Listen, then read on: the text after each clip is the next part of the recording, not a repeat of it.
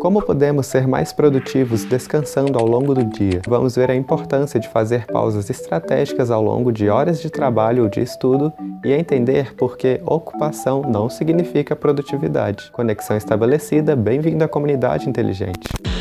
Oi pessoal, tudo bem com todo mundo? Meu nome é Rômulo, mas pode me chamar de Romulinho. Quando estabelecemos sem perceber uma rotina corrida e atarefada, as pausas para descansar geralmente ficam em segundo plano, pois focamos apenas na realização da vasta quantidade de trabalho que temos que fazer diariamente. Mas aí que está o problema. Trabalhar ou estudar por longas horas ininterruptas, dia após dia, pode fazer você se sentir produtivo, mas na realidade está prejudicando o seu desempenho a longo prazo. Estudos mostram que pessoas que fazem pausas aproximadamente aproximadamente a cada uma hora de trabalho ou estudo têm melhor desempenho do que aquelas que focam por horas seguidas. Nossa atividade cerebral realmente tem uma melhora quando deixamos nossa mente devagar. Há benefícios cognitivos decorrentes das pausas e vários ganhos de produtividade a serem aproveitados. Você apenas tem que ser estratégico. Vamos aprender três passos para melhorar a nossa produtividade, estabelecendo intervalos estratégicos de descanso na rotina. Se você é novo por aqui e gosta de receber conteúdos sobre produtividade e rendimento na realização de tarefas,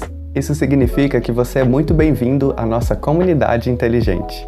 Aqui nós compartilhamos experiências, opiniões e vários conhecimentos em prol do nosso desenvolvimento como indivíduos conscientes.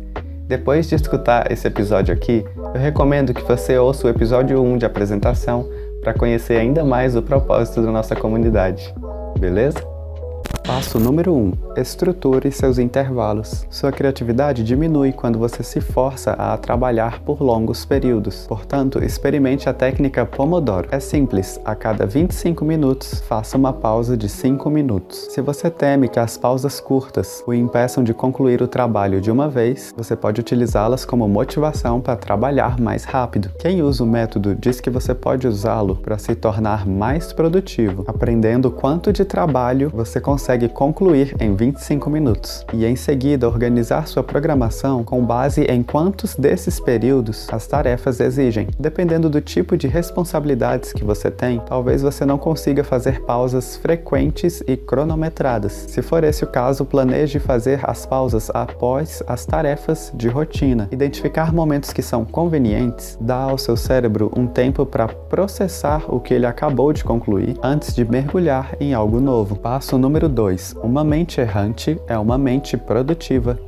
Uma das maneiras mais eficazes de passar os intervalos é não fazer nada. Para as pessoas que são muito ativas, essa pode ser uma tarefa bem difícil, mas tente ignorar a tentação de querer trabalhar um pouco mais, fazendo qualquer outra coisa que distraia o seu cérebro de maneira leve. Esse tempo ocioso é fundamental para otimizar a função cognitiva. Pesquisas mostram que dar tempo para o cérebro descansar um pouco é essencial para sua capacidade de realizar processos mentais essenciais processar memórias, identificar soluções e manter o senso de ética. Pense em um computador. Quando ele está funcionando com falhas ou lentidão, às vezes é preciso que ele seja reiniciado. Seu cérebro é da mesma forma. De vez em quando, deixe-o desligar completamente para ser reiniciado. Passo número 3 Sincronize seus intervalos sociais. Se o seu trabalho envolve principalmente trabalho individual, os intervalos são a oportunidade perfeita para se relacionar com seus colegas de trabalho. Se possível, programe seus intervalos diários para os mesmos horários dos seus colegas de trabalho, para que você possa puxar conversa, fazer uma refeição ou assistir a um vídeo engraçado. Isso fortalece seus relacionamentos e, como resultado, seu bem-estar e satisfação no trabalho e torna todos os envolvidos mais produtivos. A interação social é uma parte importante do desenvolvimento cognitivo, desde o dia que nascemos. Estudos mostram que participar de atividades sociais são como exercícios para o cérebro, porque mantêm sua mente ágil e melhoram a função cognitiva. A socialização pode até ajudar na diminuição do declínio mental e prevenir o risco de demência. Estar constantemente ocupado não significa produtividade. Ser produtivo é saber focar e produzir o máximo que puder dentro dentro de um determinado período de tempo. Para isso, devemos nos organizar e sermos estratégicos quanto ao uso do tempo. Fazer uma combinação de pausas leves e sociais ao longo do dia é a chave para se manter revigorado e capaz de ter um bom desempenho durante todo o dia.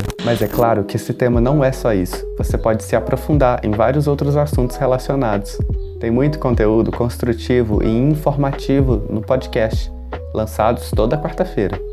Não esqueça de seguir e ativar as notificações para você ficar por dentro de tudo e ainda se aprimorar bastante com a gente. A gente termina por aqui. Um super abraço e até o próximo episódio.